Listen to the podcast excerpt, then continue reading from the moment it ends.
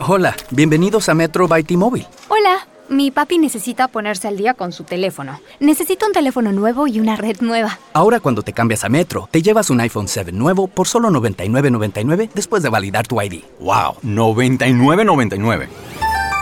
Requiere transferencia del número elegible que no está activo en la red de T-Mobile o activo en Metro en los últimos 90 días y validación de ID en una base de datos independiente límite de 4 por cuenta hogar solo para el modelo de 32 GB. Visita la tienda para más detalles, términos y condiciones.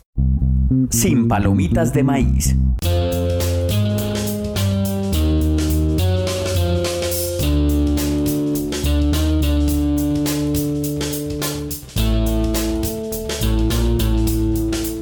Y aquí estamos de regreso.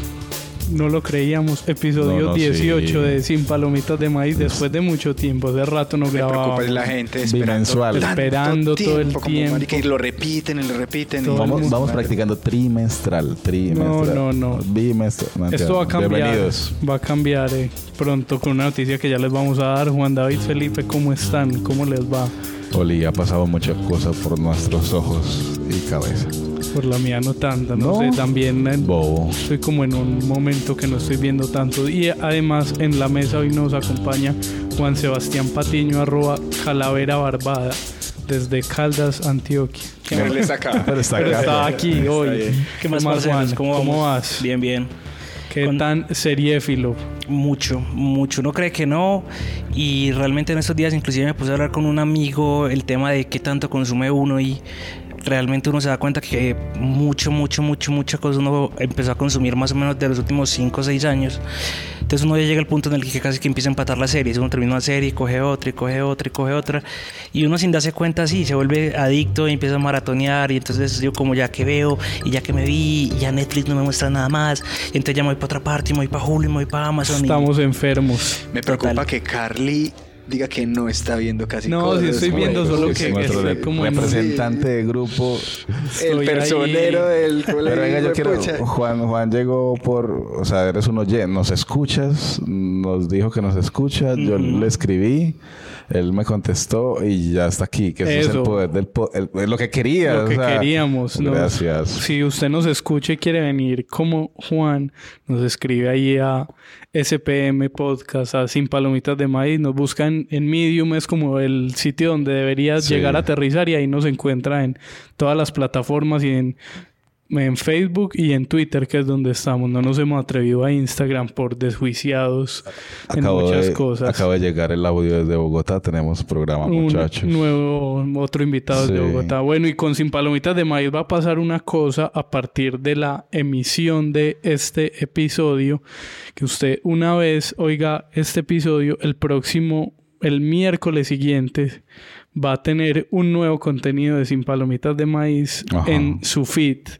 Va a ser, vamos a empezar a hacer una cosa que creemos que estamos en deuda. La gente Eh, reclama. sí. La gente Sí. nos llama desesperada, nos escribe y es manda fax, ajá, Sobre todo para... cartas al apartado aéreo para tener contenidos más cortos de sin palomitas de maíz. Para vamos- bañarse, como para eso, es para hacer ciertas cosas que... tener no tener que oír los 90 minutos que normalmente dura Y este aguantarse episodio. el amigo que no es amigo mío, ¿cierto? Yo voy es por Juan Sebastián, el audio que él Sí, hay dijo. gente que hace eso. No, Sí, son no. fanes, fanes. Entonces, si usted solo quiere oír duerme. las recomendaciones específicas de HBO de Felipe, va a disfrutar mucho de esto que vamos a hacer. Vamos a empezar a subir contenidos cortos, no nuevos, vamos a subir eh, partes de series que ya hemos hablado, pero por cápsulas de más o menos que puede entre que se haya perdido 10 ahí y en 15 el- minutos. Eso, que usted seguro puede que no haya no llegó hasta ese punto, en ese momento se estaba quemando la arepa y no alcanzó a oír que Felipe habló de Anima, por ejemplo. Entonces, es lo- Gran, gran hablada. Gran. Gran investigación los robos. O sea, habló de una vaina de cinco minutos y ya. Carlos trabajando en series Anima? de semanas. ¿Cuánto dura Anima el primer de videoclip? 15 minutos. Se demora lo mismo la hablada que el videoclip. Pero como muchas otras series de las que hemos hablado hace poco hacía la cuenta, creo que alrededor de 80 series hemos hablado ya. Entonces vamos a empezar a subir semanalmente. Pronto el libro. esos contenidos de cada semana, alrededor de 15 minutos de series que ya hemos hablado, pero que usted solo quiere oír cuando hablamos de, no sé, se me ocurre Game of Thrones, pero no aplica. Sí, no, no, no. De, Bueno, no sé, de Kidding, Stranger por ejemplo, de Things. Sí, Stranger yo creo que cada uno de qué series quisiera uno como... Vamos "Ay, con los contenidos plan". más fuertes primero, Carlos. Exacto. Y luego con los, las reseñas malitas que no Y que investigamos. seguro por búsqueda nos va a poder encontrar más fácil. Usted va a querer oír algo cortico de la serie que le están diciendo que se vea y solo va a oír la parte que le interesa. Entonces, Bienvenidos. cada miércoles, después de la publicación Y de este episodio, Con lo de los invitados ahí vamos a estar con más contenidos de Sin Palomitas de Maíz y así empezamos el episodio 18. Han pasado muchas cosas desde que grabamos el episodio anterior. Por ejemplo, se entregaron los Emmys. Hablamos hace, no sé, fue en el anterior que hablamos como de un mes y medio, dos o meses, con como Chicho. trimestral. Bueno, ah, no, los Emmys hablamos en el 15, estoy viendo por aquí en Ajá. agosto. Ya estamos en... No, ya no hablemos de eso. Sí, otra siguiente tema. Porque esta pregunta, o periodista. Pero hablamos de eso porque Pero sí, los nominaron. hablamos de ¿Y los la- nominados. Ya sabemos quién ganó. Ganó, por ejemplo, Game Pero of Thrones, esa resumen. serie Un dramática. resumen. Sí, un resumen. ¿Qué, qué, qué- brilló? dramática. ¿Qué... Mejor actor. Brilló Amazon, me parece. Sí, que vale. Amazon ganó bastante con Fleabag, sobre todo. Eh, Game of Thrones creo que no brilló tanto. Ganó el premio Mejor Serie Dramática y el de Mejor Actor de Reparto que se lo ganó Peter Dinklage. Y eh, otros premios estuvieron repartidos. Netflix no ganó mucho, pero creo que como algunas cosas que esperaban, me sorprendió lo de Amazon. Puse en mi lista Fleabag. No la he visto. Sé que ya terminó, que es como la puse en mi lista de comedia también porque desde hace un tiempo le creo a Amazon con sus comedias como Mozart in the Jungle de la que hablé última, la último, el último episodio. Y no sé, miniserie, por ejemplo, la ganó Chernobyl, que creo que, que Merecida. merecido. Sí, súper merecida. Y pues en las categorías de actores se reparten muchísimos premios que creo que ahí sí nos da la grabación del próximo episodio si nos ponemos a hablar de eso. No, Pasó no, mucho. premios muy polémicos. Ya vemos qué está pasando con los Grammy y los reggaetoneros. No hablemos de premios. sigamos, sigamos. Bueno, chuleado premios, ¿qué más ha pasado? Ya casi que estamos muy cerquita, creo que cuando la gente oiga este episodio, en muy pocas semanas se van a lanzar las plataformas de Disney y de Apple ahora en noviembre, en muy pocas semanas, puede que ojalá el próximo episodio, si el tiempo, no sabemos cuándo es, siempre es aleatorio, Sí, sí, sí. podamos tener ahí alguna referencia real de, de Amazon, que pues no, de Digo, Amazon, de eh, Apple que se vale, lanzan vale. primero y a las pocas semanas Disney. Y seguro veremos las series originales que lleguen ahí por, por torrent y gracias a la piratería. Bueno, por lo menos las de Disney, porque las de Apple creo que Apple sí va a hacer una apuesta mundial desde el lanzamiento. Va a estar, va a salir en todo el mundo. No, pero el lanzamiento, yo creo que, pues, no sé, Desencantada, eh, Big Mouth, eh, La Casa de las Flores ahorita, eh, Abstract, Abstract, la o sea, puro lanzamiento. Yo en, en TV Solo show, Netflix, sí, eso. no, no, pues que es el que me vibra a mí, pero cuando nos inscribamos a todas las plataformas, ahí también siento que es puros lanzamientos. Me había ayer el Bromas, el cine, hay muchos lanzamientos, entonces tengo como el cierto, lo que me he visto, siento es como me renové Sí, lo no, que ya hablamos. Y están empezando también en Estados Unidos la temporada de series que se emiten en cadenas de abierto. Por DC SOS, por ejemplo, volvió hace tres semanas. How to Get Away with Murder.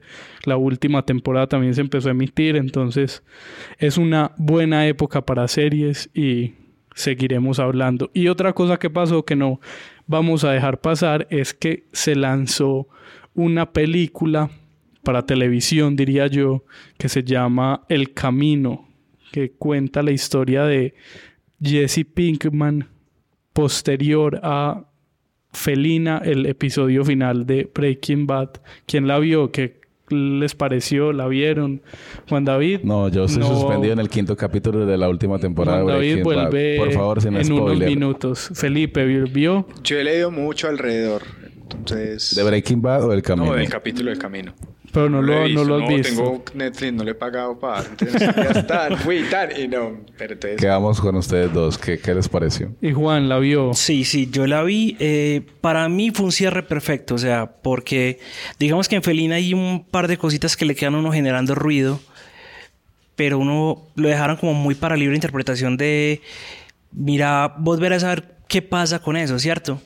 Aquí ya te dijeron, sí, esto fue lo que pasó. Reafirma, cosas de ahí. Reafirma, Exacto. exacto. Y es un- para mí es un cierre muy bacano a todo el arco que tuvo Pinkman durante toda la serie.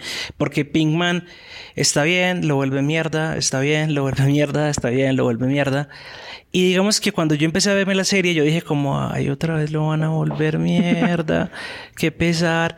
Pero muestran como todo ese camino de... de- de- de- La transformación exacto, el- el- completa. Pero yo sé, ¿fue palabra? o- ¿Es serie o película? Es una película. No, es una película. Es una película, pero se siente como un, Es un capítulo, capítulo largo. largo. Sí, porque es, es. Vos no lo sentís. O sea, en una sentada, supuestamente dura hora y media, creo. Dura dos media. horas, dos minutos. Imagínese. Eso decía el... el No la sintió. No se mijo. siente, no se siente. O sea, se, se va uno y arranca y empieza y tan, tan, tan, tan, tan, tan, tan, tan. Se acabó. Y uno queda como, ay, tan bonito. Sí. Sí, exacto. Porque eh, Vale. pa- para mí fue, fue un cierre hermoso.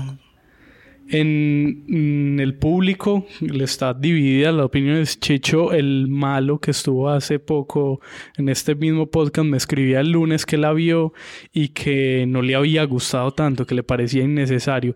Pero creo que eso pasa también porque, porque es una película que creo que es muy importante decirlo, es para gente muy, muy seguidora y que de verdad está muy dentro del universo, porque vos, vos la ves sin saber nada del mundo Breaking Bad y no vas a entender nada. Y que tiene mucho, responde al, a cómo está contada la serie, como al ritmo. Por ejemplo, esa pausa, esa forma como está contada Breaking Bad, que no es siempre acelerado, siempre sucediendo cosas, se ve la, en- tiene un ritmo muy parecido la, la película y responde a eso y creo que funciona para mí muy bien como, como epílogo, que sea necesario o innecesario, pues creo que pues hace seis años quedamos muy satisfechos con el final y ahora pues uno agradece ese regalo. Si no nos lo hubieran dado, creo que no lo hubiéramos dicho como, uy, es súper necesario, pero, pero sí se agradece. Pues yo estoy repitiendo Breaking Bad, me lo empecé a repetir porque estaba esperando la película, entonces Yo me, la, me gustó creo que y no lo agradezco. Cambio mi... Yo no voy en ninguna parte de Breaking Bad. Voy a comenzar otra vez. Sí. En el capítulo 1 de la primera temporada. Sí, porque creo Vea, que... Véase metástasis. No, qué triste, güey. Harán la película, la versión de la película qué no, de Metástasis. Dago. Pero acá, ¿cómo se llamaría? El No camino sé. No podría ser, tiene que ser. ¿Cómo será? Sí, porque pues el camino se llamó en la original. Habría que preguntar a los a Fox, que fue el que hizo Metástasis, si van a hacer la, la versión colombiana de El Camino. Herradura. Sí, De- cosa- trocha. Trocha. Trocha. Esperemos, puede que sí, o antes deberá salir la versión de Mejor llama Saúl, no sé. Pero el camino yo pienso como Juan, me gustó. Creo que tiene unas cosas que uno agradece y que le contaba ahora antes de empezar que, que tiene mucha conexión con ese, con ese universo y con todo el proceso que ve en- uno de la relación de Walter y Jesse y como todo lo que tiene que pasar él y de la transformación de Jesse en diferentes puntos de la serie, porque eso sí lo podemos decir, no es spoiler, el camino usa mucho el flashback para retomar puntos que suceden durante el transcurso de tiempo que abarca Breaking Bad. Es como un felina de Jesse. Sí, es un episodio muy dedicado a, a Jesse, pues Que hacía falta, es que también se necesita. Sí, que lo vimos que y que también agradece uno volver a ver personajes que aparecen, pues eh, en el tráiler aparece es que Skinny Pete y Badger y pues hay personajes que vuelven alrededor de 10 decían antes de emitirse entonces si no lo ha visto y, y bueno y si sigue Breaking Bad si no no la vaya a ver porque no tiene sentido véase eso, sino dedique unas como, cuantas horas, como 60 son, para ver Breaking Bad y después de ver el 60. camino. No, pero vale la pena la serie de, la década. Ya estamos No, del vez. No, del es una- ciclo, cosa- ciclo corto, pues. Es una pero- cosa absurda. Yo a principios de este año hablaba con un amigo y mi amigo era como el gran defensor de Juego de Tronos y él decía la rueda al fuego y Juego de Tronos. O sea, él decía, yo le decía, parce, no, Breaking Bad.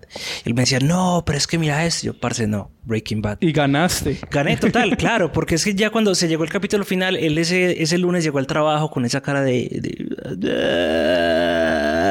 Yo le dije, ¿vio? Porque es que el arco con el que construyen Breaking Bad no se va a volver a ver en mucho tiempo en una serie. Y lo han intentado y han, y han tratado, pero... En Culiacán están pasando cosas muy bellas que de Sí. pronto están animando a escribir vainas muy bonitas. Puede ser ahí A un mí lo que- nuevo argumento. Están ahí los escritores de Narcos de Netflix. Que creo que le hacemos muy poca negrilla, pues que es mi única intervención porque no he visto nada. Al mundo español eh, insertado en el mundo gringo es la mejor serie del siglo. Eso me parece muy precioso que el mundo mexicano, narco, eh, chillón, bueno, lo que nos acordemos de la banda esta, un capítulo muy videoclip.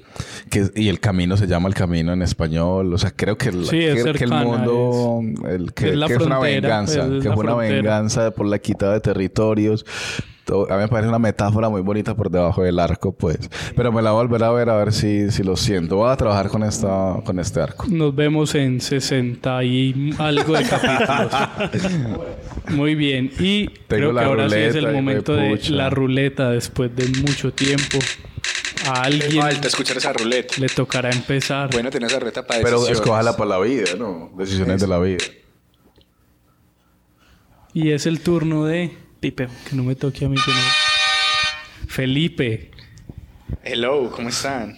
Ya dijo que no ha pagado Netflix, entonces no va a ser Netflix. Sí, no, es algo de Netflix. o sea, me iba a ver el camino, pero, pero antes, bueno. eh, digamos que hace como 20 años, más o menos, ya es mucho tiempo. Eh, no, 20 años, no, 15 años, comienzos de este milenio, 2002, 2003, 2004. Era muy fan de las series de comedia. Eh, Ali McBeal. Sí, eso es lo que veíamos en esa eh, época. Por ahí Friends, que, que había, había una serie muy buena que se llamaba... Es que en inglés, mi inglés es muy No, hágale, entonces, tírelo. eh, Una chimba aquí. La gente se ríe en la casa. Mejor que el de. Juan David. Third Rock from the Sun. Cierto, ¿te Sí, acuerdas? de que, Sony. Era, que era como, tenía que ver con algo extraterrestre. Que era una familia de extraterrestres que se pasaban por, por terrícolas. el papá, el Entonces, niñito. Era, una- era como una época chimba en Sony, era una época muy chimba en Sony de, de- de mucha comedia, de muchas series muy brutales. Bueno, también habían unas de drama y otras de otras cosas. Pero. Pero la comedia creo que era la que más pegaba mucho en, en Sony Entertainment. Claro que por la mañana en Sony daban una serie muy buena que era Beverly Hills, entonces repetían como todos lo- los capítulos de clase de Beverly Hills. Pero había una serie en particular que creo que, que lo bueno de, de- de esa época era que cada ocho días uno esperaba religiosamente el capítulo y es una serie que dedicó a hablar de los años 70, pero desde la comedia. Es una serie que se llama That 70 Show, que Me la vi extrañamente. y That 70 Show tiene algo en particular que está en Netflix, las ocho temporadas, pero yo, la- yo en algún sí. momento la dejé de ver en, en- en Sony Entertainment porque hubo, hubo cambios, no creo que, no sé si las terminarían en, en Sony todos. Hay, hay series que se movieron para Warner y para otros canales que teníamos en la perubólica o en el, ya en, la- en el cable.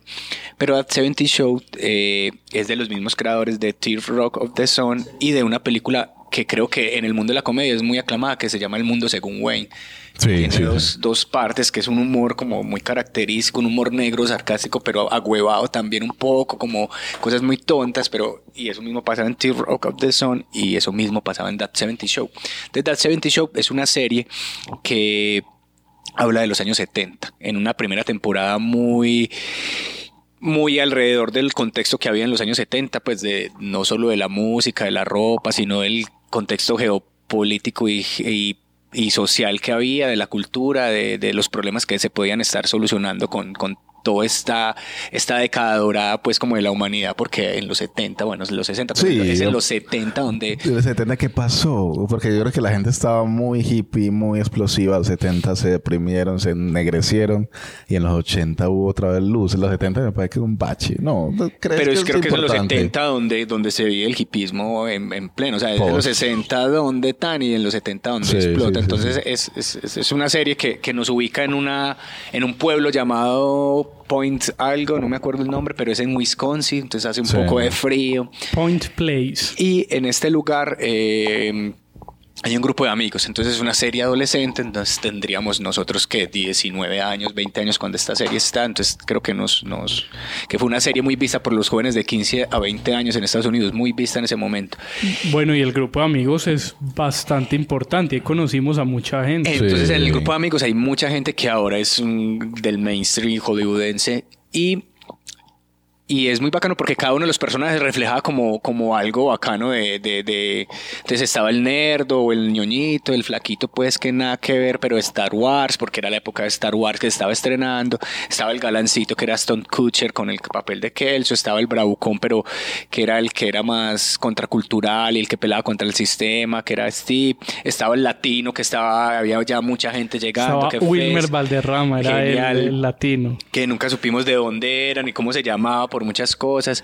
Eh, y habían dos, dos muy buenas protagonistas, que era Donna, que era una chica que sale ahora en Orange Laura the New Black, Prepon. que es una mamacita. Yo, Ya, ya, yo calma, amaba Pipe. a la pelirroja que ahora es. Respeta este podcast. Y eh, un saludo a, mis A Laura. Prepon, No, a sí. exnovias.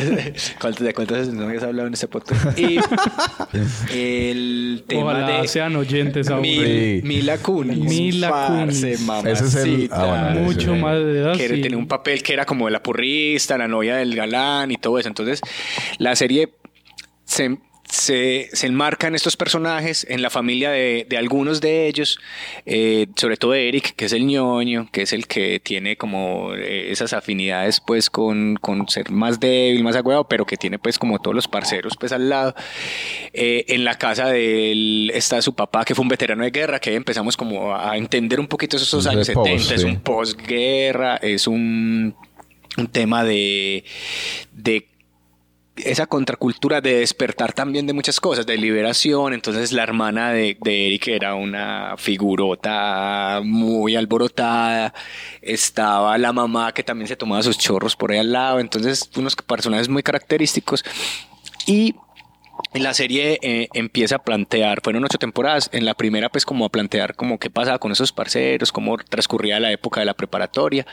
Tenían varios lugares especiales que creo que en los 70 fueron muy, muy icónicos.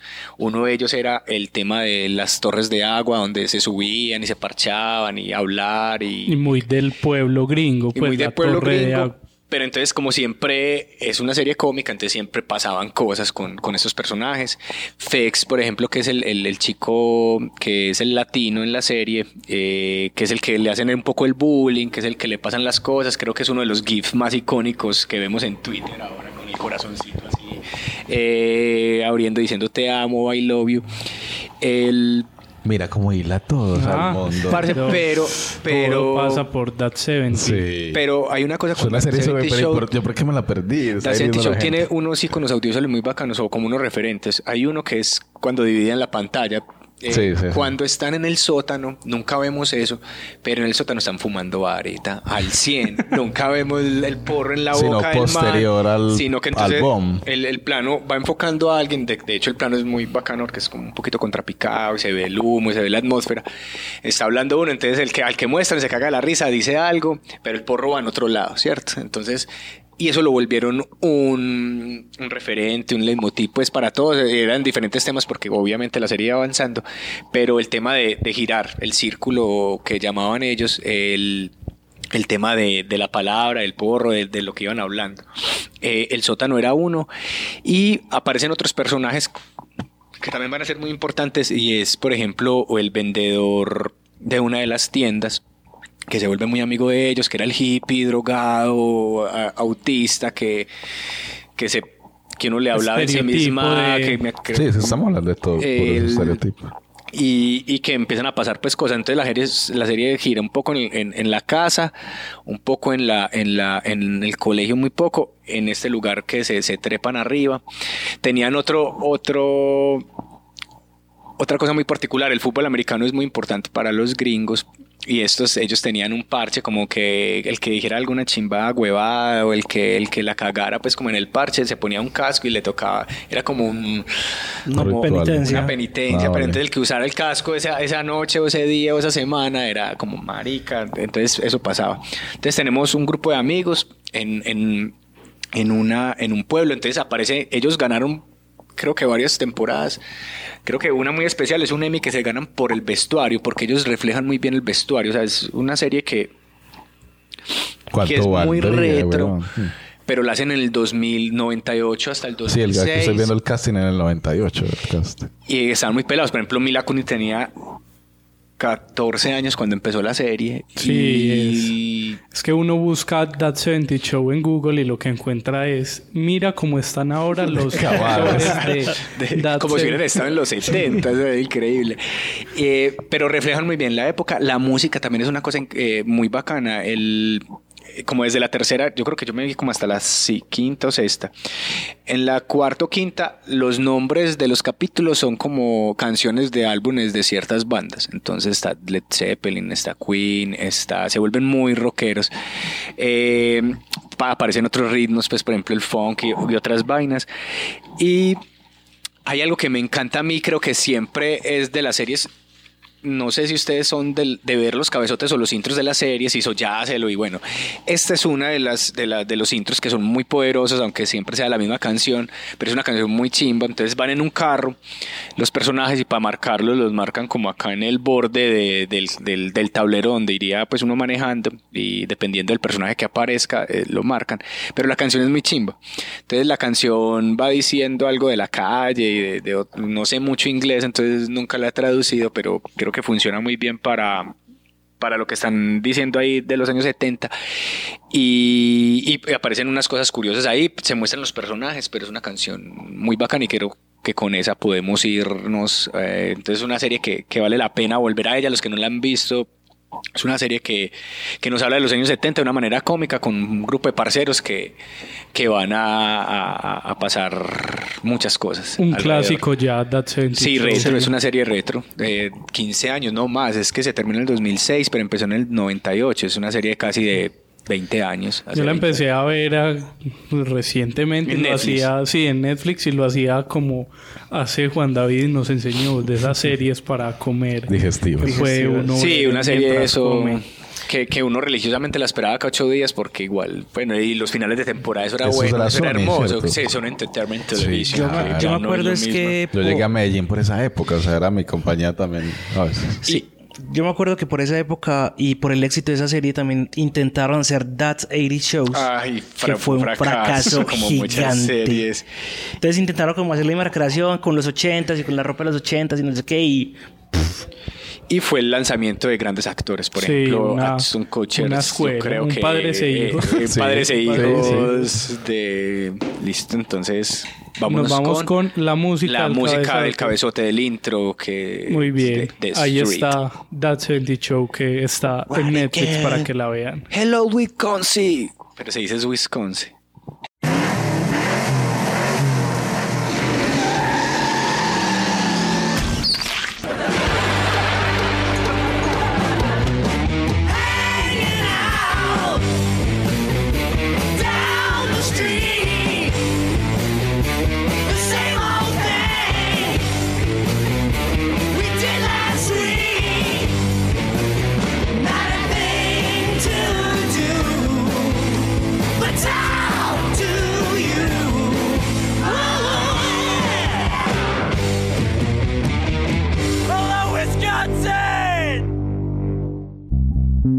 palomitas de maíz. Rueda la ruleta. Y el que.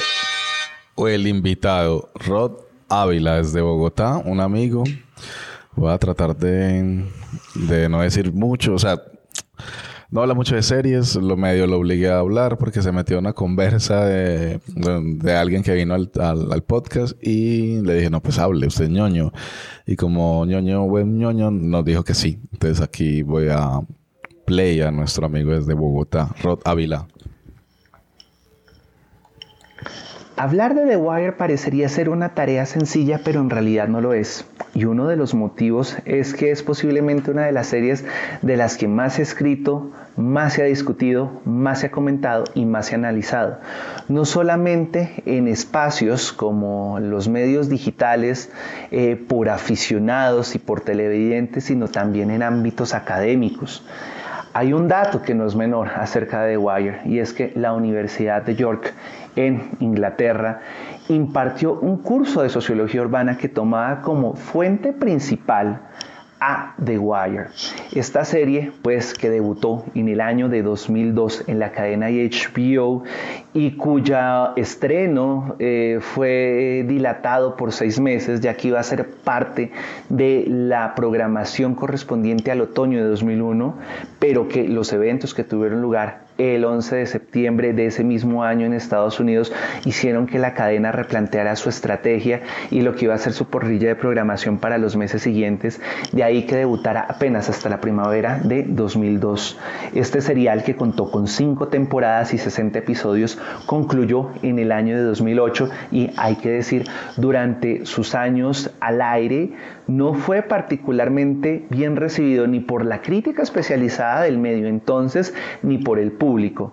Hay que decir que buena parte de la reputación de The Wire viene después de que concluye a partir de repeticiones y por supuesto de su salida a la venta al público en DVD. Eh, no mucho después de haber conseguido el Premio Nobel de Literatura en el año de 2010, Mario Vargas Llosa, en una entrevista al País de España, dijo que en The Wire veía los mismos elementos y los mismos valores que en su momento tuvieron los seriales que se publicaban por entregas en Francia en el siglo XIX, tal como El Rojo y El Negro de Stendhal.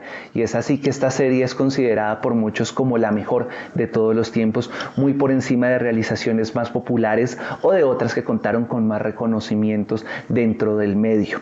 The Wire tiene sus orígenes en el año de 1997, cuando el ex periodista en la actualidad de The Baltimore Sun, David Simon, trabajó en conjunto con el ex agente de las fuerzas del orden de esa ciudad, Ed Burns, y produjeron The Corner. Esta publicación posteriormente sería llevada a la pantalla chica en el formato de miniserie de cuatro episodios, para ser más exactos, eh, y posteriormente de este trabajo en paralelo con David Mills, que fue eh, colaborador en la adaptación para el libro a miniserie, comenzaría el proyecto de The Wire.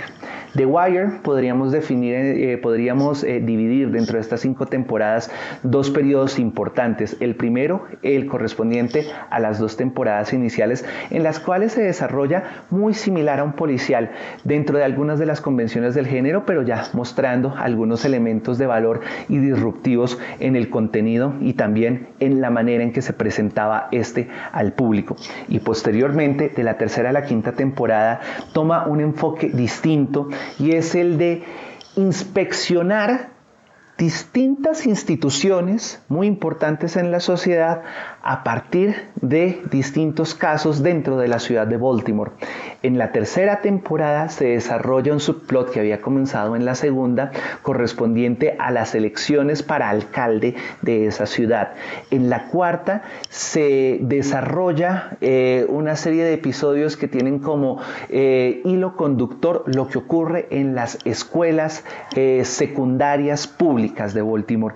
Y la quinta está relacionada directamente con la prensa, con los medios escritos, específicamente con el Baltimore Sun, que había sido durante muchos años la casa editorial para la que trabajó el realizador David Simon. Una quinta temporada que además es una visión, es si se quiere el huevo de la serpiente, de algo que actualmente estamos viendo y que hemos visto a lo largo de esta década, como ha sido el cambio dentro de los medios impresos y de la prensa en general.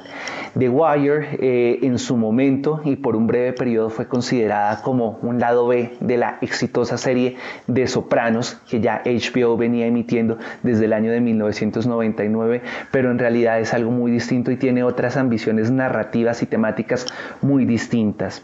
Es así pues que The Wire es una de las series de las cuales siempre se habla, pero quizás es una de las que menos eh, televidentes tiene en la actualidad, pero gracias a las distintas plataformas de streaming que hay en la actualidad, en especial HBO, es posible que nuevo público pueda acercarse a esta realización y además tener la oportunidad de ver cómo es eh, que empezó a desarrollarse esto que en la actualidad llamamos PIC TV con una de las series que es más representativa de todo lo que ocurrió durante la década pasada. Eh, mi nombre es Rodney Ávila, Rod para los amigos y espero volver a estar con ustedes en Sin Palomitas de Maíz. Sin Palomitas de Maíz. Ahí está. Aquí estamos diciendo que quien no conoce a Dios, a cualquier santo le reza. Parece un montón de argumentos y todo, escritores, todo el bloque. Bueno, no sé, hizo eh, una diagrama de, ca- de cada temporada. Pero Rod, para no hablar de series, le va muy bien. Sí, que no habla mucho de series. No, muy bien. The Wire, una serie de HBO, uno de los grandes íconos de la televisión.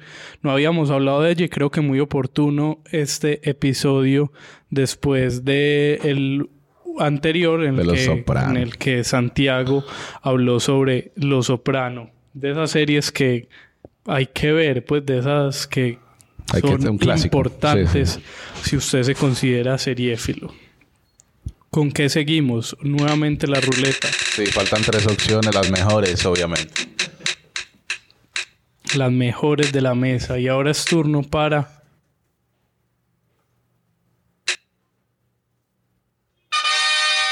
Bueno, ¿qué estábamos diciendo? Obviamente. Las mejores. Eh, muchachos, me vengo con obviamente otra serie de- del género True Crime. Eh, me encanta, eh, lo sigo. Y documental. Eh, no Hace si- rato no hablamos de True Crime. No. Eh, no sé si recuerdan a una um, chica, una niña de dos años que se perdió en, un, en una playa en Portugal que se llamaba Madeleine. ¿La recuerdan en, en su época? Moni. ¿Cuál época? ¿Cuál? No sé, en- hace 12 años. 2007, era el 3 de mayo de 2007 y Madeleine McCann eh, desapareció del apartamento en que estaban sus papás con, con más amigos eh, en un paraíso de, de Portugal y estaban, no sé, en sus vacaciones y a la mitad de las vacaciones eh, volvieron a la habitación y no encontraron a la niña y se volvió hiper famosa en los noticieros.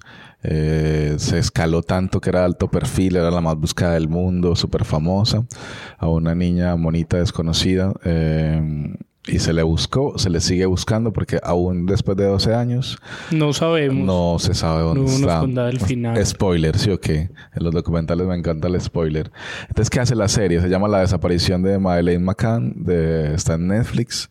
Es una miniserie, ocho capítulos. Les puede sobrar siete, ¿cierto? No, por ahí cuatro. En cuatro apretados, muy buena. Eh, fue por informativa, porque hace el recuento, porque dice cómo y comienza a, a, a reconstruir los casos reales. eh, el caso real, como que ya se había olvidado, lo vuelve y nos recuerda. Eh, hace una narración investigativa, cruza los periódicos, muchas voces. eh, y lo narra uno con trampa, ¿cierto? Porque porque es capaz de recurrir a, a eso que llamamos en el guion cosas que sabe el director pero no sabe el público, cosas que sabe el público pero no sabe el actor. Jugando a ocultarle. Claro, entonces nos... Marica, qué desastre. Que Usted vaya a un paseo y le pierde a la niña de dos años, hermosa, ingleses, que no les pasa nada, yo nunca perdí una guerra. Todos los ingredientes. Y se les pierde una niña y que es. Bueno, es un desastre. Y... Pero con la, la tercera temporada, a la tercera capítulo, eh, son capaces de reversar todo y decir, es que los papás la mataron. O, o ellos son culpables. Y hay sangre en la pared. Bueno, y uno comienza a odiar a los papás. Porque además ellos... eh, claro, Ocultan No, cosas. no, a pasar... tres, tres meses, seis meses, se quedan viviendo allá, hacen misas. ¿Qué hace uno cuando un niño se pierde, cierto? Eh, no, pues yo creo que una mamá pobre no busca más, tiene otro, ¿cierto? Ellos no, ellos se concentran en recuperar a su hijo. Eh, la familia es... Corrección. Sí, este, Je- Jerry y Kate McCann, a cardiólogo y anestesista, o sea, médicos. Eh, Madeleine tenía dos, tres años. Y Cian, tres años. Cian y Amelie, eh, los gemelos. O sea, era una familia, ellos no habían podido tener hijos. Una historia así brutal de médicos, clase media, británicos, o sea, esos clase alta, full colombiana. Van a, un país, se les pierde la hija. Y, y claro, se les pierde, como decir, no sé, se me perdió la hija en Tutunendo, eh, no, en, no sé, en Necoclí. Claro, y la policía de Necoclí haciendo investigaciones ¿Qué? como la policía de Necoclí puede, ¿cierto? Porque es chiquito. Con lo que tiene, Sí, y además antes hacen un enfrentamiento entre la familia y la policía, y la policía es la que eh, eh, invoca como la investigación que ellos son culpables, porque realmente cuando se pierde un niño, eh, realmente sie- siempre piensa en un tío, alguien cercano. Entonces la historia es como, como si se la recuerdo, estaban como... Es que es muy charra porque estaban comiendo, dejaron los niños solos. Y cada 45 minutos un adulto iba y echaba un ojito. No, y el- Lo mismo que uno hace con el niño que dejaba al niño eh, en peligros. Y un día... el niño cuidando al epiléptico. Sí, una cosa así. Pues el niño bañando en, pelota en una ponchera. Así cosas irresponsables que... ¿Cuántas veces hemos hecho eso, por Dios? Ellos fallaron en algo y los deja- la dejaron sola y la niña no apareció. En- a las 9 y 45 volvieron el papá o la mamá, creo. Y volví no la vio. Bueno, se perdió la niña, policía versus te creo, no te creo, estamos investigando no. La familia se va para el Reino Unido.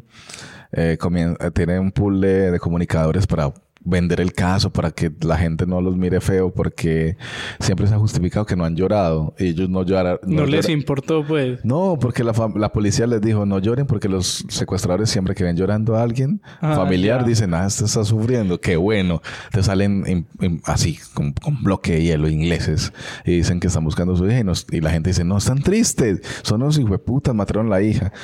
Entonces, claro, el- el- el- la serie te da esa vuelta, te conmueve, te da la vuelta, luego enfrenta a los dos, luego recupera y al final no, ter- no termina en nada porque no, No- hay nada, sabemos, ¿cierto? Y ahora la niña que están buscando no se parece a la niña de tres años. Pero ¿sabías el desenlace del caso antes de verla o no? No, no, no me importó. Oye, pero Madeleine, ojalá la hayan encontrado. Y me jugué la serie como ojalá la hayan Porque eso encontrado. eh, a mí me pasa con el true crime eso, como ojalá no saber nada para que uno se sorprenda Sí, sí, con sí. todos los detalles del caso.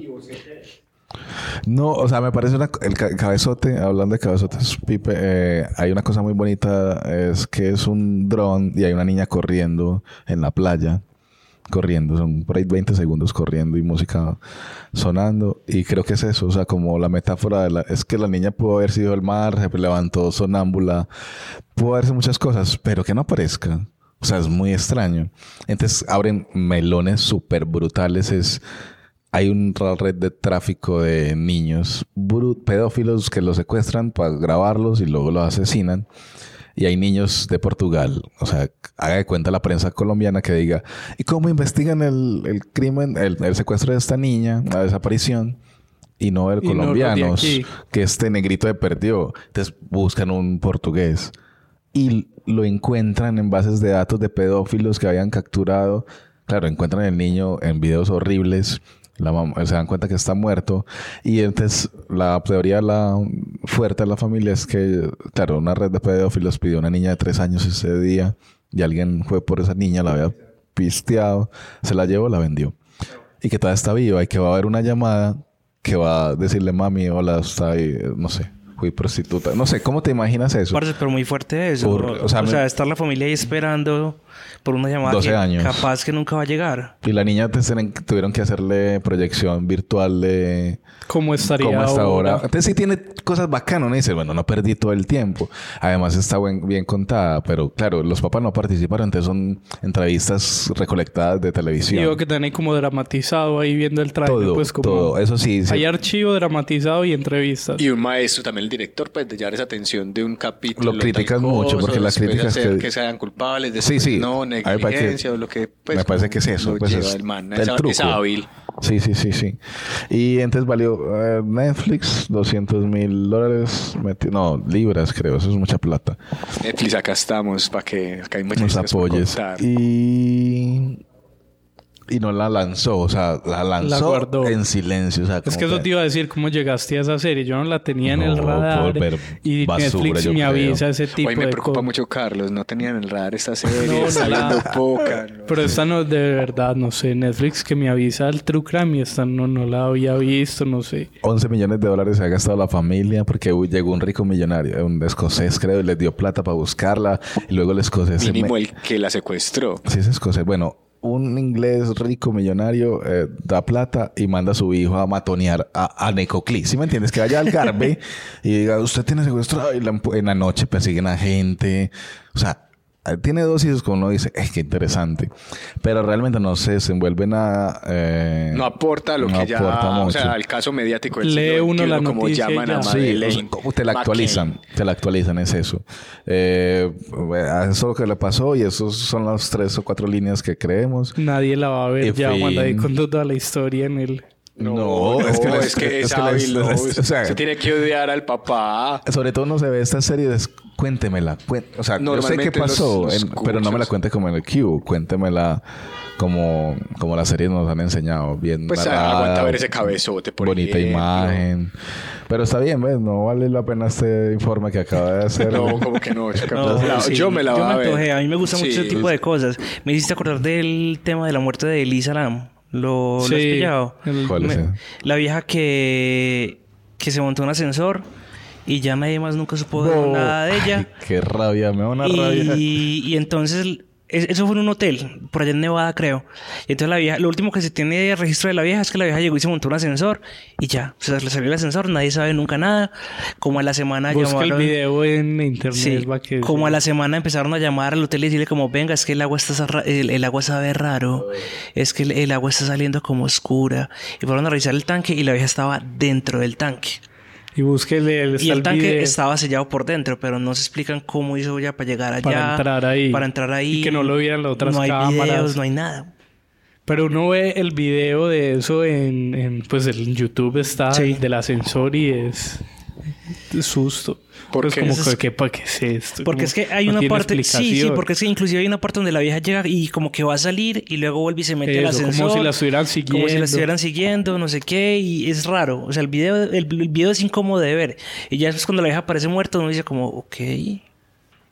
Sí, esas son las series que me gustan de este cortecito. Ocho capítulos, se la ve muy rápido. No para almorzar. No es perfecta, no es una obra de arte, no define nada, pero si, si sigues este tipo, este género, eh, hay que chulear Sí, esta, sí, pues, sí, ¿cierto? sí. Porque si no, no. Hay que hablar de llevo. Crime en este podcast. ¿Nos vamos con qué? ¿Con el tráiler? Sí, por favor. Ahí está, entonces vamos con el tráiler de La desaparición de Madeleine McCann que está en Netflix. If you made a dozen movies out of this, nobody would believe them. I've done thousands of cases. With the Madeleine case, I've seen the worst things a human being can see. The worst. This fear that a three year old British girl has been abducted in Portugal. If your child isn't safe at a resort, where is she safe? The media made their daughter the most high profile missing child in the world. Some individuals represented a significant person of interest. Police say they are now treating a British man as a suspect. They wanted me to confess. I actually felt I was being set up. The police had suspicions that there was some collusion happening during the night that Maddie went missing. This could be the breakthrough. Here it is, it all fits. Statistically, it's likely to be someone who is in close proximity with the child. The McCanns and their friends revised their timeline. There is no way Kate and I are involved in this abduction. The police leaked information to the press. Those cops lied to me. Then there was a surprise. The head of the investigative unit was under investigation himself. Portanto, é o que eles têm feito, fazer na altura, mentir, mentir. One startling element is the sheer number of sexual predators in the area. At the time, It's very easy to move children to other countries. human trafficking is a massive problem. The value that Madeline had was really high. There's always something left to do till you find her. Somebody knows what's happened to Madeline McCann. Sin palomitas de maíz. El duelo. Solo dos opciones en la ruleta. El invitado y yo que todavía no sé de qué voy a hablar. Como siempre. Bueno. Llegó, Llegó la hora de Por oír a nuestro invitado que tiene algo preparado desde hace un rato. Sí, eh, no sé si ustedes ya se la hayan visto. eh, acá yo sé que hay personas que les gusta mucho el tema de HBO. Y yo estuve revisando todo el tema de Years and Years. ¿Ya te la viste? No. Bueno. Years and Years es una serie de este año, ¿cierto? Salió en mayo de este año y fue una coproducción entre HBO y la BBC de Londres, ¿cierto? Entonces tiene como toda esa escuela de actores de Londres que han actuado en todas las series y que uno los ha visto en todas partes porque aparecen en Doctor Who y aparece que es como la Rosa de Guadalupe allá y todo eso. Serie británica con Serie todo. británica. Y eso es una serie británica con toda porque son solamente seis capítulos, ¿cierto? Entonces ahí uno dice, bueno, es miniserie. Pero el lío es que en esos 10 capítulos la serie te desarrolla 10 años. Desde 2019 hasta 2029. ¿Y qué va a pasar a nivel político, social, económico, cultural? ¿Cuáles son los grandes cambios? Y entonces empieza como a jugar con todo eso y, ¿Y te es sitúa... ficción o es documental? O sea, o No, no, es, No, es ficción. es ficción. una serie de normalito. Entonces te, te plantea una familia, la, la familia normal eh, inglesa, donde está Muriel, que es la abuela, ¿cierto? Como la, la gran matrona de, de todo ese hogar. De ahí tenemos a, a la- todos los hijos. Tenemos el hijo mayor que se llama... Ay, espérate. mm, Se me fue. Tenemos a Steven, que es como el hijo mayor. Steven está casado con una more que yo la vi. Yo dije, ay, esa es Michonne de Walking Dead. No, no era Michonne. Pero es, es exactamente igual porque es una more rapada. Y entonces ellos dos tienen dos hijos. Y entonces al principio la serie es muy teso porque están, por ejemplo, ellos dos hablando con, los, con las hijas, que son dos niñas. Y una de las niñas se pone los filtros de Snapchat en la cara. De verdad. De verdad. O sea, eso aparece en el trailer, entonces no es spoiler. Entonces, la nena tiene como, haz de cuenta, como unas gafas, pero es como si estuviera proyectando los filtros de Snapchat. Y uno dice como, "Uf, qué locura. Entonces, en vez de hablar con la niña, la niña luego hacen como, como un alejamiento y está la peladita triste y no sé qué, pero tienen puesto como ese filtro de alegría para que los papás no se den cuenta que ella está vuelta a nada. Y ahí empieza como, como a jugar con todo eso. Luego entonces tenemos a Daniel, que es el otro hijo, que es gay, el man tiene una buena situación económica, eh, no sé qué, y el man se enreda con un refugiado que se llama Víctor Gora- Goraya, de Ucrania. Y entonces empiezan a jugar como con todas esas vainas y como con todos esos conflictos. Y todo explota porque eh, hay una política, ¿cierto? Que la hija se llama Vivian Brooke en la serie. Y la nena eh, es como... Hace unos años aquí había un político que era el político de las ratas. No me acuerdo cómo era que se llamaba. ¿Cómo así? ¿De ratas? Sí, Moreno de Caro. Moreno, Moreno de de Caro. Sí. sí. Ah, Entonces, la, vieja... Antes de jugar al moreno era de ratas. Sí, sí, sí, vamos a perseguir a las ratas. Y entonces eh, la vieja saca de cuenta de ese man, o sea, maneja como ese tipo de, de política, pero es esa política burlona, es esa política de no me importa un carajo todo el mundo, es esa política de me va a llevar a todo el mundo por delante. Inclusive a la vieja llegan y le preguntan, bueno, entonces en el conflicto entre Palestina e Israel, ¿usted por quién va? Y la vieja dice, que se maten, a mí no me importa.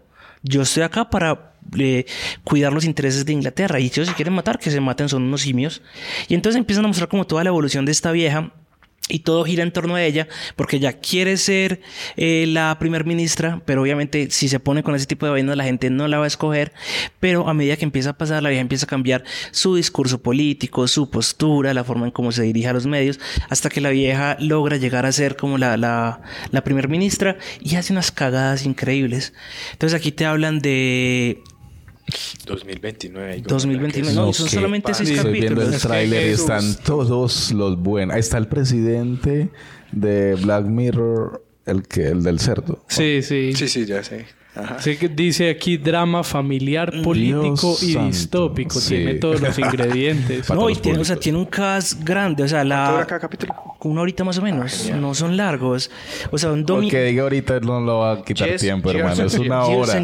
Es una hora. Es bueno, es Debe una hora. brutal, brutal. No, no, pero es, es brutal. O sea, y esta nena, Vivian Brooke, es Emma Thompson. O sea, uno dice como Emma Thompson es garantía de calidad. La nena apareció en Harry Potter, la nena apareció en Soy Leyenda. En Ángeles en América. En Ángeles en América. Ok, Entonces es, es de- demasiado encarretador y todo lo que empieza a desarrollarse porque entonces, claro, hay un colapso financiero, entonces alguien de la familia pierde plata, entonces ¿qué le toca hacer? Empieza a trabajar en Rappi.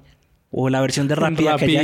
Sí, sí, la versión de Rappi de aquella época. Y el man dice, no, pero es que aparte de trabajar en Rappi, yo trabajo en otras tres aplicaciones, pero yo tengo un PhD en matemática financiera, pero estoy repartiendo pedidos en bicicleta. Ay, con orden, que eso es. Es, es, es demasiado loca. Y cada, tem- cada capítulo es un año. No, No. no, porque eso es otra cosa que me gustó mucho y es la forma en cómo rompen la cuarta pared. Al principio, en el primer capítulo, eh, hay un nacimiento y entonces muestran a, a uno de los de ellos con el bebé y están proyectando como en televisión todo lo que está pasando a nivel político. Y entonces dice como mierda, yo no me quiero imaginar lo que le va a tocar a este bebé. Si eso es lo que está pasando. Y pra, pa, pa, pa, pa, empiezan a hacer como un fast forward y trrr, tan, tres años.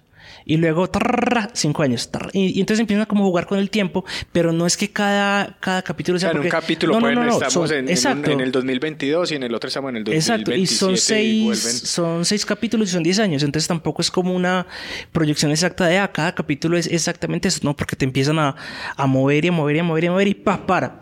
¿Por qué? Porque aquí pasó algo que afectó a todo el mundo. Entonces te plantean, por ejemplo, el tema de los refugiados. Y vos lo empezás a De ver. Ucrania. De Ucrania. Entonces que en Ucrania hay un problema porque eh, se montó un gobierno de derecha eh, y tomó el poder. Entonces el homosexualismo es pecado. Sí, y está pasando. Sí, sí, está sí. pasando. Pero entonces allá a los homosexuales lo están matando, entonces los homosexuales empiezan a, a irse para afuera, entonces los homosexuales empiezan a llegar a Inglaterra, entonces Inglaterra no tiene cómo recibir a todos los homosexuales o a toda la gente que está siendo refugiada por la guerra, pues porque aparte de los homosexuales hay guerra, entonces eh, es como todo ese conflicto y usted lo mira y usted dice, eso me está pasando a mí con el vecino. ¿Cierto? Con Venezuela. Y no, o sea, es, es demasiado, demasiado interesante.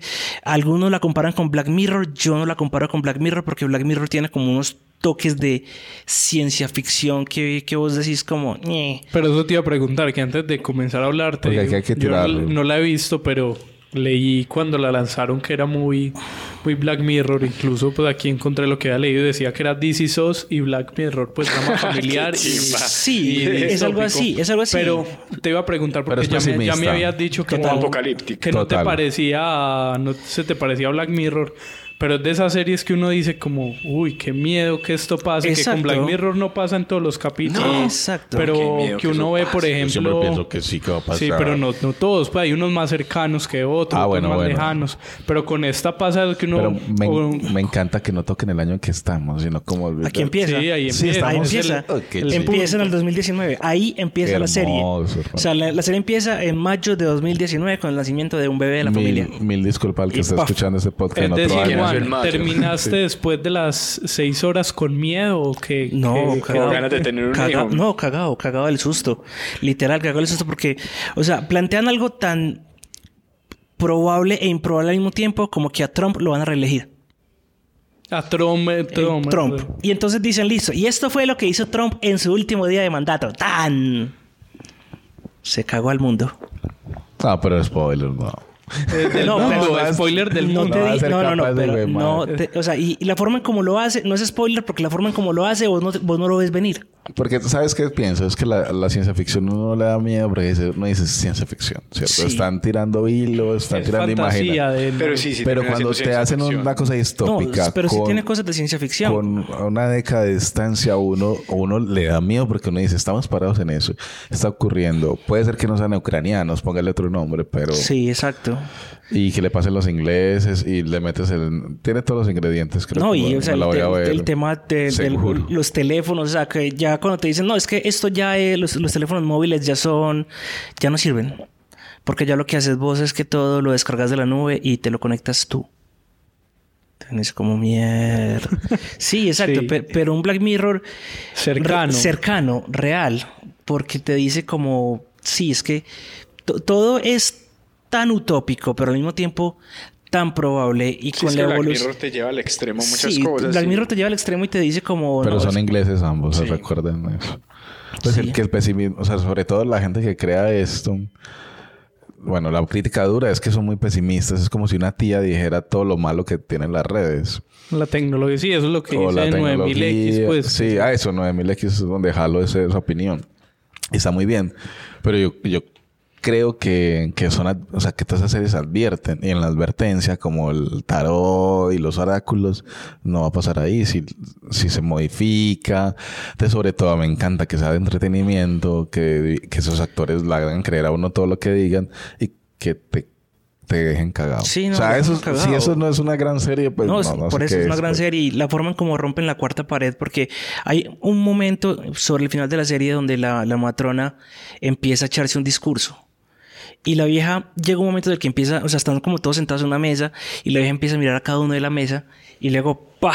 Llega y mira a la cámara y dice, es que es culpa de ustedes. Que uno como, wow. Ojalá esta serie no sea el Julio Verne de, de la época. Pues esta y muchas otras de las que hemos hablado. De Black Mirror, de Handmaid's Tale. Ojalá que no. Pero, o sea, para mí es, es brutal. En IMDB le dieron una muy buena puntuación. En IMDB eh, tiene un puntaje de 84 sobre 10, con más de 11.000 reseñas. Y en Rotten Tomatoes está en 89%, tanto para los críticos como para el público. O sea, y eso es muy raro. Que tanto esté lo- parejo que esté el- parejo los críticos y el público, porque muchas veces los críticos dicen es una obra de arte y el público dice ñe. Pero acá 89% en- para, para los críticos y para el público. Entonces tuvo un alto nivel de aceptación. eh, se uno en un fin de semana. Es relajadito, es maratoneable, como les gusta a ustedes.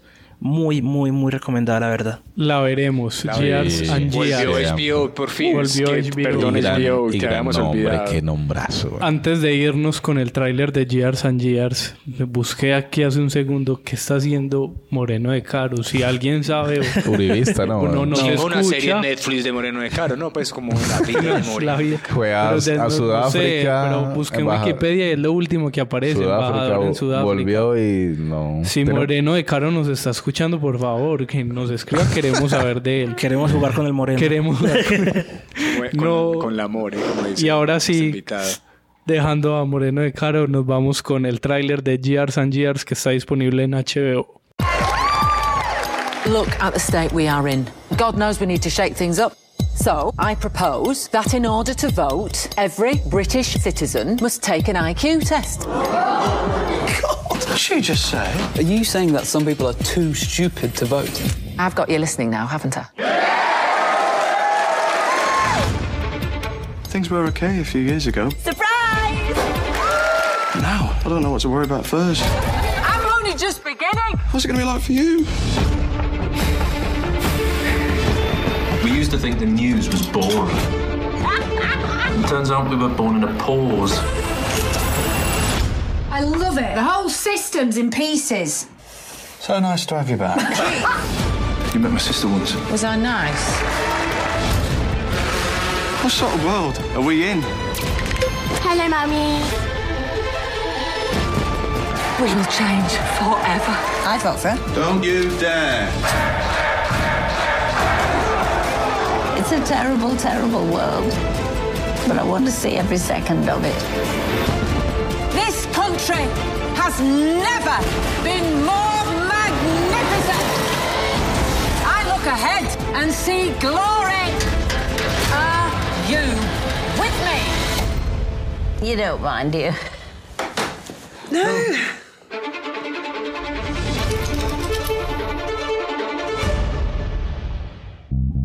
Sin palomitas de maíz. Eh, lo mejor para el final, ¿no? Sí, yo estaba esperando, hombre, por. Dios. Eh, Cuando Carlos dice, no sé de qué hablar, es que Es va a la- sacar nos sorprende siempre. una cosa Ey, estupenda. Rotemos la ruleta a ver a quién le toca. Bueno, yo voy a empezar con una anécdota. No, Lo mejor ay, para el tengo final. una, Hoy tengo una anécdota.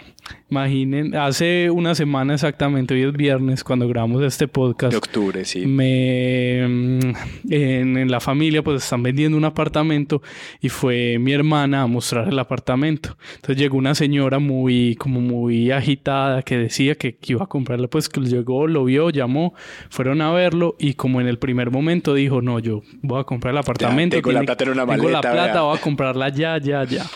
Y le fue una cosa como que la señora di- dijo, yo lo voy a comprar, pues este es el apartamento que estoy buscando, lo quiero comprar, pero hoy es viernes, yo entro a trabajar, estoy en vacaciones, entro a trabajar el lunes, tenemos que hacer los papeles ya muy rápido. Entonces, eso fue que el viernes en la tarde entonces había pues como había que agilizar cosas para poder hacer el, el proceso. Entonces había que sacarnos el certificado de libertad, del catastro, antes de que cerraran las entidades que emiten estos papeles en la tarde del viernes. Entonces sucedió que la hubo, mm, no sé, mi hermana no tenía plata en efectivo. Ah, no, mi hermana no podía ir a sacarlo, entonces le dieron la plata a la señora y le dijeron, ah, bueno, vaya, saque usted los papeles. Le dio como 50 mil pesos y la señora desapareció hasta el momento en que le dieron la plata.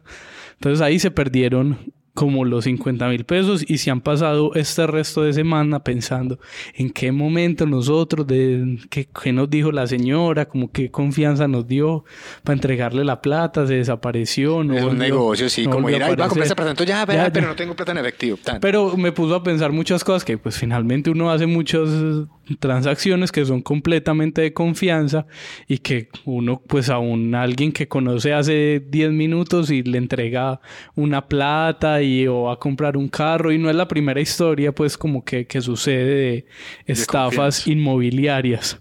Entonces esta semana hablando de eso, oye, porque había prometido que iba a seguir hablando de series de Amazon, me acordé de una serie que vi hace, empecé a ver hace unos años y terminó, pues la última temporada se emitió este año, que se llama Sneaky Pete. Es una serie de Amazon Prime Video que está creada por Primero por David Shore, que es un, pues es reconocido porque ha estado detrás de House, que es una serie importante, y ahora recientemente de Good The Good Doctor. Le gusta el mundo como es la medicina. Y el otro, el otro creador y persona que está detrás de la serie es nada más y nada menos, ya habíamos hablado de él al inicio del episodio, que el señor Brian Cranston, don Walter White. Este fue uno de los primeros proyectos que hizo Brian, pues como productor Luego y también de- de como actor después de Breaking Bad. Es una serie que se, que se empezó, a- que se estrenó en 2015 en Amazon. ¿Cómo se llama? Se llama Sneaky Pete. Y es una serie que sigue a un personaje que se llama Marius Josopovic y ah, tiene como un personaje no es principal que se hace llamar Pete y la historia cuenta inicia el día antes de que Marius va a salir de la cárcel. Marius es un estafador de Inmobiliario. no, no, no solo inmobiliario, de, de lo que todo. sea. Es un estafador, pero un man muy habilidoso que lo que hace es eso, ganarse la confianza de la gente, cuando las tiene en el bolsillo, las roba, les, no sé, les saca la billetera, le hace negocios para sacar plata. El mejor estafador está en la cárcel por estafa y, eh, y la serie empieza el día anterior a que él salga y vemos que el compañero de celda de él es un hombre que se llama Pete, que es un, un diría eh, Andy Montañez, un pillo buena gente. Porque es pues el, gordo, sí, sí. eh, chabacán, no sé. Y el- este personaje, compañero de Zelda, añora mucho la vida que, te, que tuvo años atrás en una como en una granja, en una hacienda a las afueras de Nueva York con su familia, una familia que no volvió a ver después de 20 años. Y a este al otro personaje a Marius, pues que le conoce la historia después de estar tres años con este man en la cárcel porque pues ¿De no qué deja, más va a hablar? sí, no deja de hablar y tiene las fotos, la familia, los, los abuelos, los tíos, los primos y vive el recuerdo. Y el día que Marius sale de la cárcel decide, ve, yo qué voy a hacer, pues como que ve que al salir de la cárcel se va a encontrar con problemas porque está debiendo una plata de una estafa anterior a un mafioso que es el que interpreta a Brian, Cranston, es el antagonista de la serie. Y cuando él decide salir para librarse de eso, se hace pasar por Pete. Entonces sale de la cárcel y en el bus que lo que los deja pues cuando salen de la cárcel se baja antes y dice me voy a ir a la hacienda de este man que pues donde los A abuelos de este man Nadie se acuerda. nadie ve hace 20 años que él no va y me voy a hacer pasar por él Llámese la historia que va. Exacto. Y ahí empieza la, ahí empieza es Nicky Pitt con Marius haciéndose pasar por Pitt ante la familia de él, los dos abuelos, los primos y todo lo que él tiene que pasar para vivir en, en la familia, pues como que él llega y dicen, pues ellos no, no tienen como recuerdo, no lo conocían adulto. Y, y él con la historia mantiene su mentira. Y la familia de Pete tiene una característica muy especial que el negocio de la familia en el que están in- en el que trabajan la mayoría de los miembros es un negocio de fianzas. Entonces ellos le dan la plata a los delincuentes para que salgan y ellos después se la deben volver a pagar. y Gota a gota, que- pero de... Y tienen que estar pendientes de que le presenten a las audiencias, de que les devuelvan el- la plata. Y que el brazalete tenga pila, ¿no? Exacto, todo ese tipo de cosas, buscar a los que se pierden, cobrarles. Entonces, Marius ve ahí una oportunidad y decide quedarse. Y a la par, pues, tiene que seguir estafando y seguir haciéndose pasar por Pete para poder salir de como de sus enredos que tiene con este otro mafioso que les digo que interpreta a Brian Cranston. Y además de eso tiene que seguir estafando. Entonces se encuentra con sus antiguos compañeros de, De colegio. el arte de la estafa para empezar a seguir como idear nuevos planes. Uno para pagar la, la plata que debe porque tiene que pagar la plata y porque el hermano desde el principio de la serie lo tiene como capturado este mafioso. Este está más enredado que vos, Sí, tipo, tiene- este man huevón. Sí, este está... No, está No. súper buena, no. No, no, está más enredado en la vida No, que no, vos. en la vida. Ah, sí, sí, sí. tiene, sí, tiene sí. muchos enredos. No, yo estaba pensando ahora, yo, marica. no. Y lo que pero lo que tiene que hacer y por eso es que es divertida la serie es porque porque Marius es un maestro de la estafa, entonces cada una de las secuencias donde él se tiene que idear planes para ganarse la confianza de alguien y robarle la billetera para conseguir plata cuando sale de la cárcel, para, para robar al otro, para conseguir la, para poder pagar la plata. Y el otro tema de, pues él está engañando a la familia con la que está viviendo. Por lo otro que pasa es que él se empieza a encariñar con la familia y se ve también inmiscuido en los asuntos. Pero la mamá sabe. No, eso es otra cosa que Pues la mamá duda, ve detalles. Está muy Sí, bonito los trailers. Estoy viendo es por los trailers. duda, están. pero, Pero igual necesita un pero ¿no? se encariñan, todos Sí, se necesitan encariñan, necesitan al a, Ma- a Pete. Es como cuando el, el, el de Skinner, ¿se acuerda cuando fue a Los Simpsons que volvió al Eso fue. Eso estaba pensando yo. Claro, triste, yo estaba pensando ¿no? en el aviador. No, la historia del aviador. que Que sí, estaba- pero que detrás de eso es un colombiano. O el de Atrápame si puedes, que era. No de- no sé, pero el colombiano más estafador que, que inspira esa historia, que estafa a todo el mundo de aquí, de Cali, él era caleño hasta Canadá, estafando a todo el mundo así. Pero O sea, son historias muy, pues, como chimba, de genios del mal, pero que, que lo que hacen es ganarse la confianza. No, Pues nunca te van a sacar un arma para, para robarte, sino que sacan. sí. Estás diciendo que ellos se lo merecen. No, no digo que se lo Él La dijo, idea me él parecía dijo, lo él que- Estás justificando el delito. Dijo una palabra muy bonita, dijo habilidoso. habilidoso. No, porque a un tío me le robaron, o sea, tenía una nevera grande, una, nevera de, de carnicería grande en- Sí. abajo en la casa. Y algún, alguien le compró, le dio un cheque, un viernes obviamente. Y se llevaron el, el refri. Y cuando se dieron cuenta que era chimbo el, el Claro. cheque, Ya era. Yo nos lo reía- tuvieron que revisar hasta el O lunes sea, para darse no- cuenta. Nos ya reímos iba- mucho porque nos robaron un refrigerador de dos metros que pesaba toneladas con un cheque chimbo que se demoró. Yo conocí se una lo historia merecían, se lo con- merecían. Con, unas gallinas. Un- a, a un primo lejano le dijeron, venga, ayúdame a sacar esas gallinas de acá. Él sacó gallinas, las monté en un carro. El carro se fue. Y después llegó la señora a la casa y que qué pasó. Y él pagó un tiempo en la cárcel, parce. Y se robaron las gallinas. Pero es gente que le Pero ve es gente fisuras a la la vida, ¿no? Sí, como, pues que, como que se que ganan la confianza y dicen, pues esto es una oportunidad. No, no creo que no vale la pena decir cómo justificarlos, pero, esto no es pero que la ficción los retrate y que uno se maraville por ese tipo de cosas, creo No, que pues la historia está muy bonita, pues el man, tratar, pues conocer la historia. ¿Y cuántos capítulos son? son 30 capítulos. Bueno, eso oye, nuevamente. Amazon canceló la serie. Grande, La- Amazon. La última temporada se emitió este año, en a comienzos de este año, como entre marzo y mayo. Y, pero bueno, esta sí tiene final. Pues como que uno ve el último capítulo, el episodio 30, el, el último de la tercera temporada, y uno dice, listo, tiene un final y, y funciona. Y cada temporada pues tiene su propio arco independiente y tiene estafas que uno, pues la serie vale mucho la pena porque uno la ve y cada Mil maneras uno de estafar. sí cada uno de las de las temporadas son estafas que uno dice que esto qué, qué pasó y cada capítulo está construido también mucho para la maratón porque termina con el cliffhanger que uno dice quiero ver más y seguirse enganchado al mundo de, de Skinny es, es Nick, Es Nicky Nicky Pete. Pete. Muy buena, gracias. Ahí está. lo mejor Me para el final. sí, No, lo mejor siempre. La gente que no La- escuchó, lástima.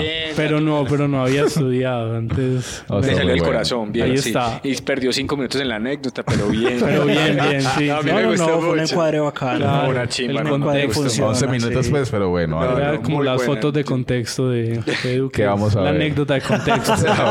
no, me gustó, me, me gustó mucho. Ahí está, recomendada Nicky Pete en Amazon Prime Video y nos vamos con el tráiler de la primera temporada para que se enganchen y si quieren ver a Brian Cranston, ya que Otra hoy hablamos papel, mucho de sí. Brian Cranston. That shade of green, it might have been the most beautiful thing I had ever seen. And there, there was a, a tire swing. and the apples, oh, I'm telling you, apples ain't the same anymore. Hey, would you shut the hell up? All right, little brother, I get out of here tomorrow, okay? Marius, you can't come back here. We owe Vince 100 grand. If you don't, give me my money. I'm gonna take your brother's hand and I'm gonna snip off a finger. Pretty soon I'm gonna run out of fingers. Hey, Pete, where's the farm?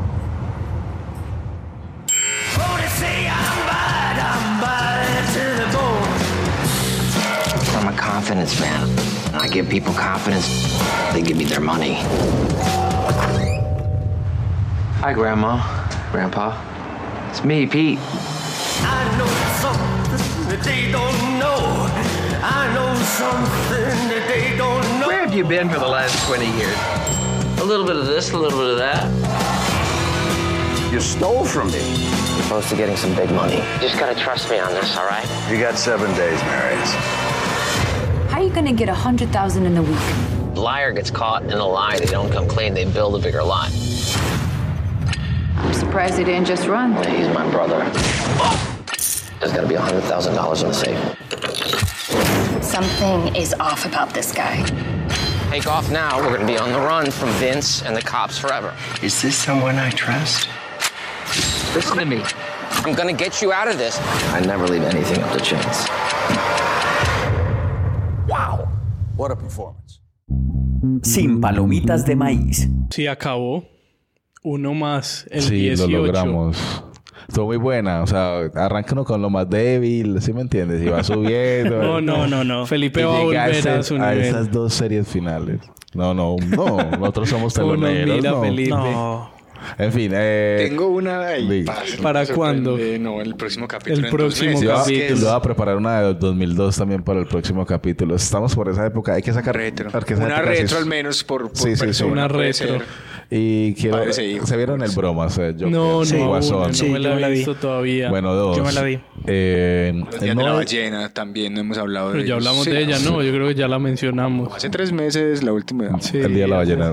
¿El día cómo es? Bueno, están hablando de una película colombiana. eh, porque está en cines y está aún... Dejé pasar dos semanas, tres. ¿Cuántos llevan en... en Tres en- semanas, En o cine. Y a ver si bajaba la gente y me tocaba solo. Me podía quitar los zapatos. Fui y estaba lleno. Lleno de crispetas, gente hablando. Eh, buena película. Me gustó mucho que se haya filtrado en Hollywood una, un, una co- un mensaje tan... tan Denso. Sí.